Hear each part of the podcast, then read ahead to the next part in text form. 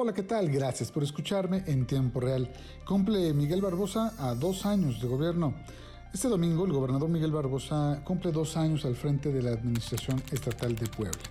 De esos dos años, prácticamente año y medio, ha estado enfrentando la pandemia del COVID-19 con medidas de todo tipo, muchas drásticas e impopulares y sin duda todas sensibles. Lo que ha logrado hacer el gobernador poblano es marcar la diferencia con respecto de otras entidades federativas.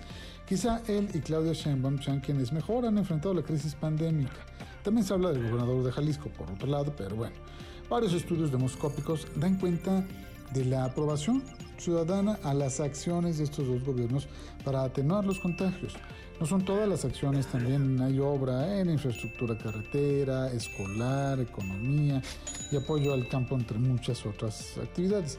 En este lapso, el gobernador ha impreso una dinámica clara que es característica sine qua non de su administración. Enfrentar a los demonios del pasado, erradicar la corrupción y hacer un gobierno austero y cercano. Comenzó de hecho en ese sentido con sus audiencias públicas que después tuvieron que suspenderse debido a la pandemia, pero después eh, se decretó la emergencia y no ha dejado de informar diariamente.